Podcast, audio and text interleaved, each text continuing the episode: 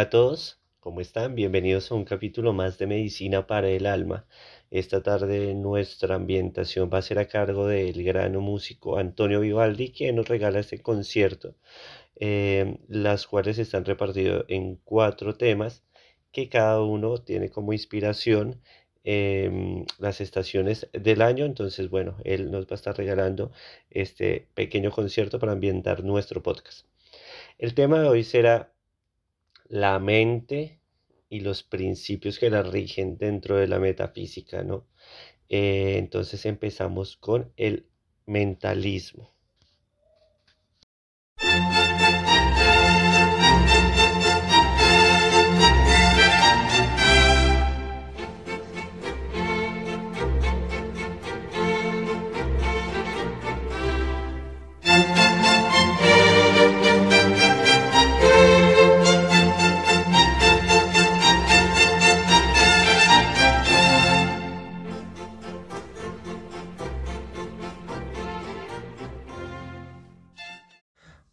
Nuestro primer principio viene siendo mentalismo. Entonces, eh, como sabemos, aunque hayan muchas religiones en el mundo, muchos dioses, todas tienen una particularidad que están relacionadas en que la iniciación del mundo fue a través de un dios, un ser, un ente que lo creó todo, ¿no?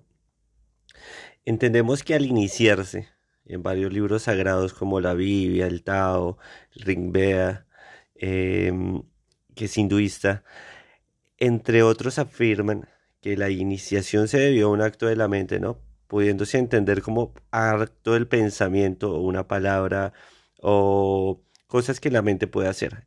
Se dice que somos, por ejemplo, en el catolicismo, en el cristianismo, se dice que somos hechos a imagen y semejanza del Creador. Y esto, y teniendo en cuenta esto, ¿no? Quiere decir que tenemos nosotros también entonces la facultad de crear ciertas eh, realidades en base a las mismas facultades mentales que tenemos, ¿no? Por ejemplo, para algunos la vida puede ser bella, para otros puede ser la vida llena de oportunidades, o para otros son solamente luchas, desventuras. Eh, lo que nos divide está en la mente y cómo percibimos, en síntesis, todo lo que eh, uno llega a creer de sí mismo y, eso básicamente es lo que usted va a ver en la realidad y en los demás, lo que uno llega a percibirse o cómo se autopercibe, es el fundamento de la realidad. Si una persona, por ejemplo, se siente merecedora, poseedora de buena actitud, de buena suerte, eh, pues atraerá también situaciones y personas que reflejen su creencia. Lo mismo ocurre para las personas negativas, ¿no? Nuestro mundo es netamente mental y responde a nuestros pensamientos. Sabiendo esto, entonces nosotros tenemos como primera tarea aprender a controlar lo que pensamos, controlar nuestro pensamiento. Eh, no es intentar no pensar o dejar la mente en blanco, no nada de eso.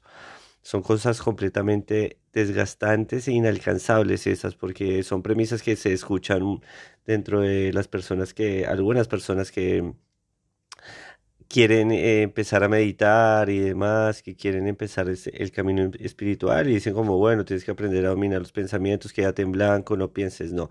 No se trata de eso porque, como dije anteriormente, eso es desgastante y completamente inalcanzable. Después de tanto intentarlo, te vas a dar cuenta que el torrente de pensamientos cae de una manera abrupta e incontrolada. Entonces, salen, pum, ese montón de pensamientos aleatorios y asociativos, ¿no? Asociativos porque porque después de que tú le pongas atención a esos pensamientos te vas a dar cuenta que uno trae al otro, ¿no? Tú piensas en algo rojo, pero ese rojo te trae una prenda, y después esa prenda una situación y esa situación una persona y demás y así tu, tu, tu pensamiento está diariamente dando vueltas. Científicamente se habla de que más o menos 60.000 pensamientos diarios se tiene entonces imagínate que tantas cosas podemos pensar, ¿no? Y a veces uno ni se da cuenta de lo que está pensando.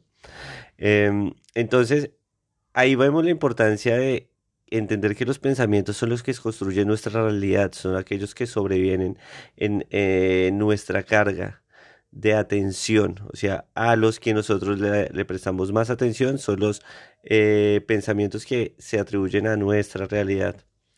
Entonces estamos pues siempre repitiendo pensamientos, palabras, acciones. Nosotros básicamente es que se puede decir eh, que somos repeticiones de una misma historia que nos contamos todos los días. Ahora, bueno, yo les pregunto a, los oyentes, ¿cuántos de esos pensamientos que tenemos al día somos conscientes? Intenten ver cuántos de esos pensamientos son negativos y cuántos están marcados tal vez por el prejuicio, por el miedo, por la envidia, por el odio y por todos esos pensamientos que solamente nos traen desgracias, eh, escasez, tristezas y demás. Es importante que ustedes entiendan el concepto de la creación de la realidad a partir de la mente, porque eso es sacarse el costal del hombro y darse cuenta que sí se puede haber, sí se puede concebir una vida diferente por ahí a la que estamos nosotros teniendo de una manera triste o desdichada. Entonces, hay una premisa que me gusta mucho, ¿no? Que habla de, que dice que la mente es buena sirviente, pero mala maestra, ¿no? Esto es un conjunto de verdades que en el siguiente episodio, en el siguiente episodio, no en el siguiente fragmento, les voy a explicar un poco más de esto.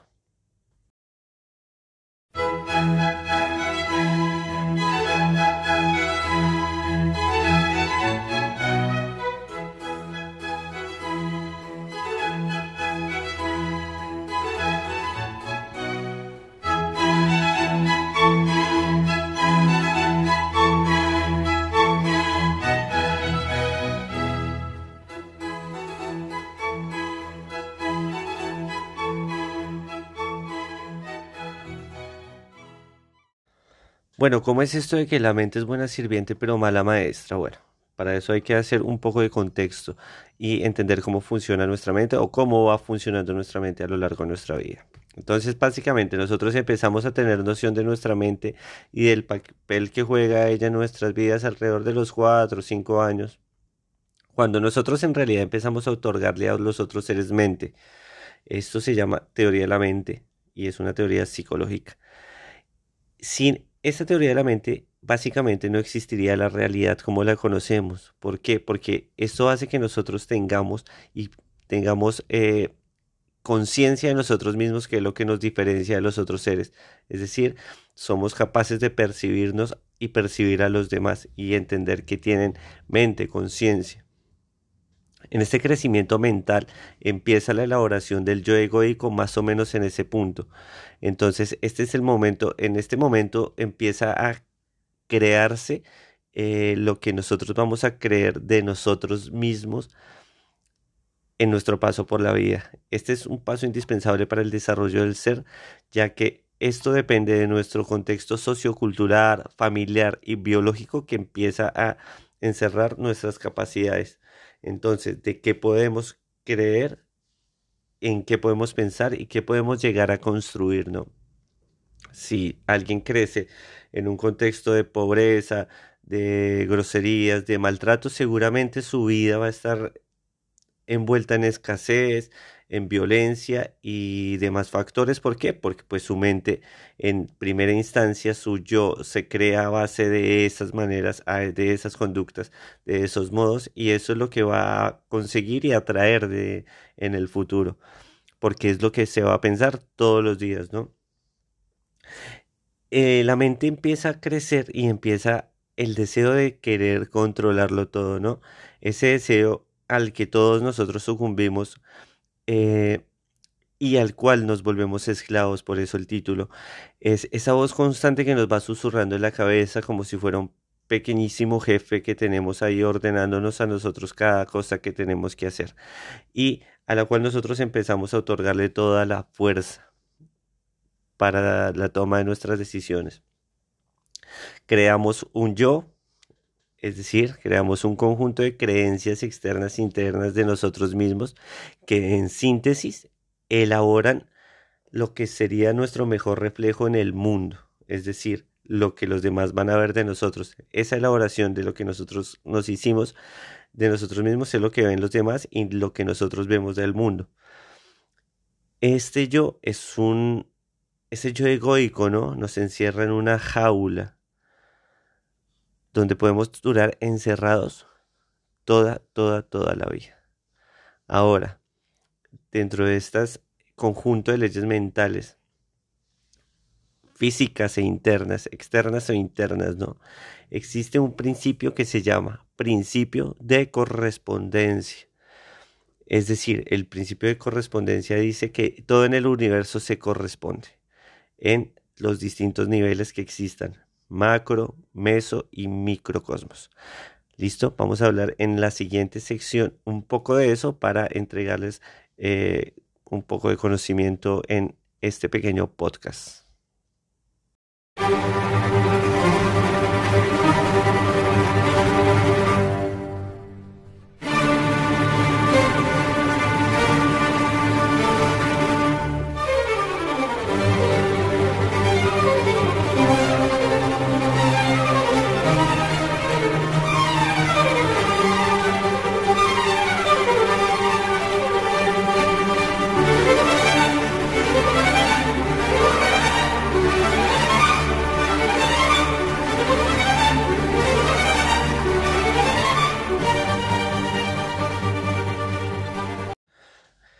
Entonces este principio tiene una premisa que dice, como es arriba, es abajo, como es adentro, es afuera.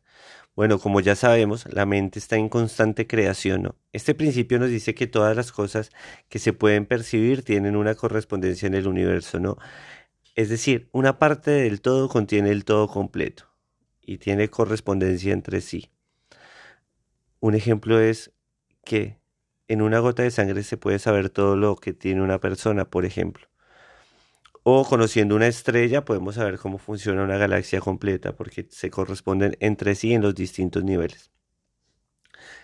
Podemos saber cómo es una sociedad o por qué nosotros somos como sociedades mirando cómo somos cada uno como personas.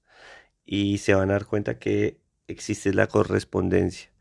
Ahora conociendo este principio podemos empezar a determinar cuándo cómo puede ser una persona en el contexto en el que vive, ¿no? Si tú percibes que el contexto de una persona, como hablé anteriormente, está lleno de escasez, pues posiblemente vaya a ser una persona que tenga eh, problemas de escasez en su vida, porque se está correspondiendo a sí misma. Em, si vemos una persona desordenada, quiere decir que hay mucho desorden interno, mental, emocional. Lo mismo que vemos a alguien que es demasiado ordenado ya en el punto de ordenar tipo, colores, formas y demás, podemos eh, deducir que es una persona estructuralmente rígida en sus ideas. Se puede conocer a una sociedad, como les digo, solamente con observar sus integrantes. Este es el principio de correspondencia. Entonces, eh, hacen análisis contigo mismo de cómo es tu realidad y cómo es adentro. Entonces, teniendo en cuenta esto, ¿no? Si si, si decimos que como es adentro es afuera, entonces ¿cómo estás viviendo tu realidad? ¿Qué ves en tu realidad? Exitosa, no exitosa, llena de em, abundancia o no, amor, odio, bueno, todas esas cosas o este principio en realidad nos va a quitar el velo de los ojos y la idea que tenemos de que somos entes o somos partículas indiferentes que, simplemente eh, vivimos eh, determinadas o vivimos afectadas por el entorno en el que nos encontramos. Es decir, lo de afuera nos hace daño a lo que tenemos adentro. Entonces, ¿qué reflejas de adentro hacia afuera? ¿Qué es eso que estás mostrando al mundo? ¿Cómo te ves? En los eh, capítulos eh, siguientes de este, de este podcast o esta cadena de podcast que voy a estar haciendo, eh, vamos a hablar mucho de cómo vamos a llegar a ese análisis, ¿no? Cómo vamos a llegar a ese, a ese, mm, cómo podemos llegar a levantar un poco estos eh, patrones.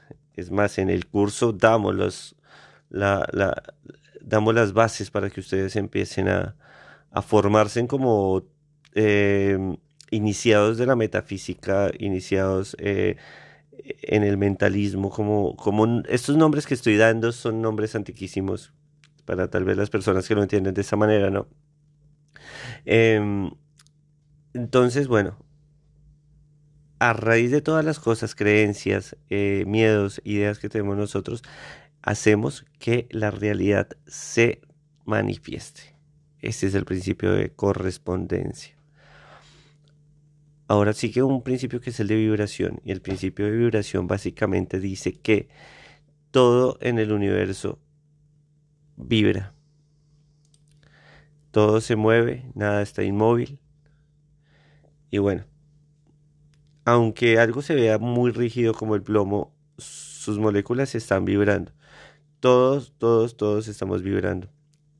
Ahora entendemos que tenemos que entender que hay pensamientos que vibran con más frecuencia. En nuestro capítulo anterior, el podcast anterior, hablamos de que era frecuencia, que era resonancia, no. Este principio toca eso. Entonces tenemos que la vibración, los pensamientos tienen vibraciones y tienen vibraciones de frecuencia alta o de frecuencia baja. Las vibraciones de frecuencia alta son esas, esos pensamientos que están nutridos de voluntad, esos pensamientos que están nutridos de amor, esos ah, que están nutridos de vida, que traen vida, que manifiestan vida, que crean el mundo bonito, los pensamientos de frecuencia y vibración baja son esos pensamientos que nos traen odio, rencores, escasez, eh, sufrimiento. No. Eh, entonces, ahora con eso que les estaba diciendo del mentalismo y de la creación, entonces entendemos que como los pensamientos tienen una vibración, tienen una frecuencia, como tienen una frecuencia, recuerda que les hablé de el, eh, la resonancia, ¿no? Entonces, entendemos que hay un concepto que se llama campo magnético, que el campo magnético lo tiene la, la, la Tierra y por ende, por correspondencia, nosotros también es un campo eh, de fuerza creado como consecuencia del movimiento de cargas eléctricas, ¿no? El movimiento y la vibración hace que se haga, que haya un campo magnético, es decir, una resonancia, y que nosotros vibremos eh, con eh, resonancia a, lo que hay alrededor de nosotros y viceversa, ¿no? Porque es un cambio em, bidireccional. Entonces, teniendo en cuenta esto, nosotros tenemos la capacidad de cambiar nuestra realidad. Ojo, esto no va a pasar mañana ¿no? Porque también vamos a encontrar personas que dicen, no, pero es que esto no funciona, no, pero es que ponte a pensar que, no sé, el, tiempo que llevas vivo, educándote de la misma manera, pensando lo mismo todos los días, eh, eso tenemos que descodificarlo, reconstruirlo y puede tardar muchísimo tiempo porque es casi que eliminar un yo que te creaste y reemplazarlo con uno que que quieres ahora. Entonces eso no va a durar un mes, no va a durar un día, ¿no? Es más, esto depende de ti como persona. Eh, ¿Qué tanto interés tienes en eso? ¿Y qué tanta fuerza de voluntad vas a tener en eso? Entonces, si tenemos en cuenta que tenemos, que nosotros eh, resonamos eh, las vibraciones de pensamiento, eso hace que el mundo cambie, no, no es una cuestión de, que pase porque si no. Ahora estamos viendo que todo tiene una eh, significancia acá y las cosas no pasan porque sí. Bueno, entre tantas cosas, eso quería hablarles de la vibración, quería hablarles del pensamiento, quería hablarles de, la correspondencia y empaparlos un poquito de eso, de darles la buena onda para que sigan cambiando, sigan con su... Em, con sus ganas de seguir creciendo y seguir eh, viviendo en paz y armonía. Les mando un abrazo gigante a todos. Espero me sigan siguiendo en estos podcasts que estamos dando, que va, vamos a sacar temas y temas. Y pueden seguirme en las redes sociales, en Facebook como Medicina para el Alma.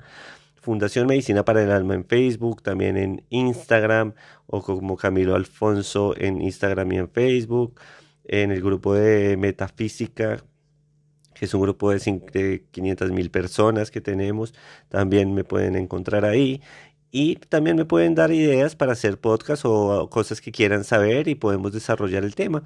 Entonces, nada, les mando un abrazo gigante donde quiera que ustedes se encuentren en el día, en la hora, en el espacio temporal en el que se encuentren.